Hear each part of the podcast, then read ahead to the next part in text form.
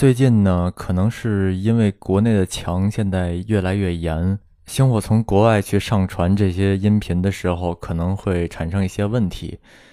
比如，呃，最近的时候，星火的那个网易云音乐的平台就已经上传不了了，呃，今天才刚修复。发这条音频呢，主要就是告诉大家，如果星火长期在一个平台没有更新的话。那就说明可能星火没有办法在这个平台上上传音频，就是没有找到解决办法。